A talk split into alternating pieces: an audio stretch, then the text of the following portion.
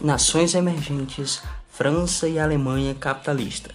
A Inglaterra, naquela época, se começou a se industrializou-se de um planejamento breve. Então, a partir disso, os empresários invertiam no setor industrial, não em busca de transformar a economia britânica, mas sim em, em lucro, trazer lucro, buscar lucro para eles. Então, só que, naquele, só que naquele, naquela época, isso não ocorreu entre os demais países europeus. Cada lugar teve é, que cuidar de si próprio, das suas, dos seus próprios recursos.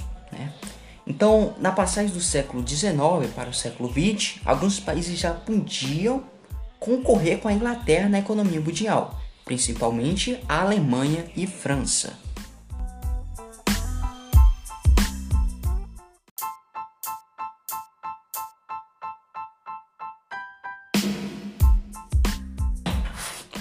A França era um país de grande extensão territorial, mas desprovido de meios de transporte.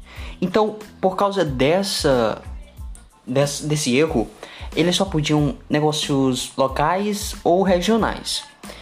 Eles só tinham principalmente a economia agrária. Então ele aprofundou essa estrutura rural ao conceder terras aos camponeses. Então naquela época, cerca de 80% da população era camponeses.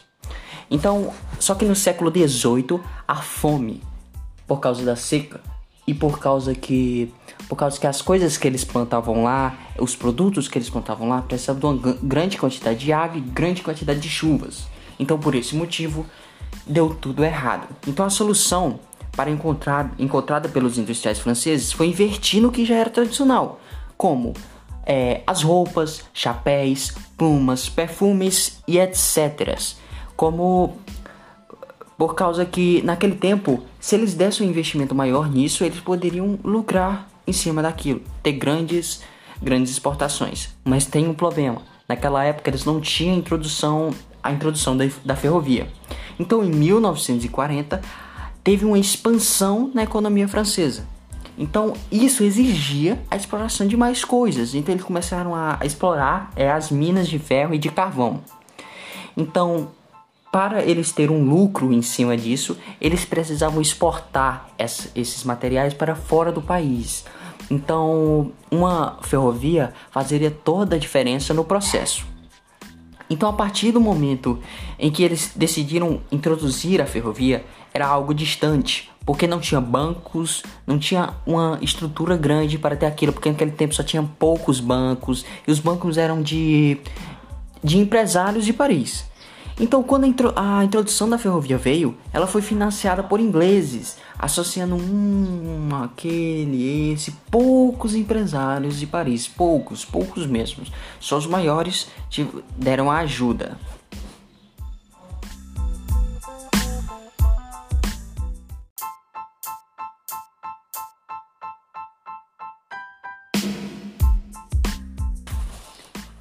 O bonapartismo a partir da chegada ao poder de Napoleão III, os industriais franceses passaram a ter reconhecimento público, a ocupar posições no Estado e a influir nas decisões governamentais. No final do século XIX, a França já era apresentada como um país industrial. Por um motivo simples: as suas instituições bancárias, os seus financiamentos bastante desenvolvidos e as suas grandes mineradoras de ferro e aço e principalmente as suas minas de carvão do norte.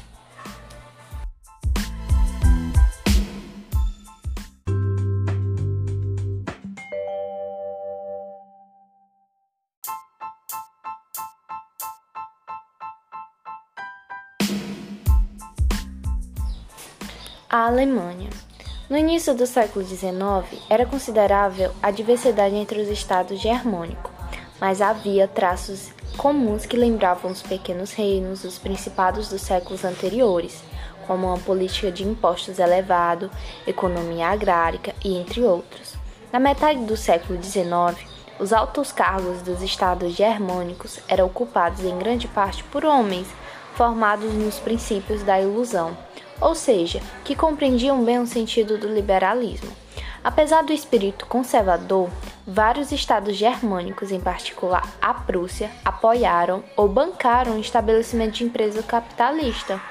A Prússia havia saído fortalecida das guerras napoleônicas, com o território intacto, ao contrário de outras, outros estados durante o atingido. Em 1834, com a criação de uma união aduneira, o Zollverein incluía 38 estados do norte e do centro do território. Seguindo a onda liberal que varreu a Europa na primeira metade do século XIX, os príncipes germânicos aboliram a servidão, favorecendo a difusão do trabalho assalariado.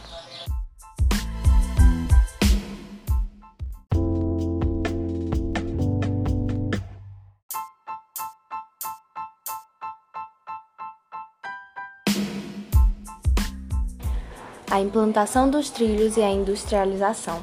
Na década de 1840, favorecidos pela União Aduneira, os grandes proprietários rurais apoiaram a implantação de ferrovias, pois observaram que poderiam aumentar suas vendas e lucros. Os militares perceberam a importância da ferrovia para o transporte de matéria-prima. Com isso, estimularam o Estado a investir na malha ferroviária. O sistema ferroviário foi um dos principais responsáveis por desenvolver significativamente a economia dos estados inseridos na Zoverin. Os bancos tiveram um papel de destaque no investimento de capitais em ferrovias, nas grandes indústrias de base e na abertura de minas. A indústria pesada de bens de capital, como de metalurgia, foi o carro-chefe da industrialização. Uma das principais inovações foi o investimento de diversos governos na educação. Os alemães chegaram a desenvolver tecnologias de ponta que superavam em muitos aspectos a dos ingleses, em especial no setor químico. Os estados germânicos reuniram todas as condições para o processo de industrialização eficiente. Grande mercado consumidor interno, estrutura bancária estável, investimento na educação técnica e civil e científica e etc. Os processos de industrialização alemã, por conta da, do grande investimento do Estado, foi nomeado de Revolução pelo Alto. Recebeu ainda o nome de modernização conservadora, por não ter removido, como na França, o poder de aristocracia rural.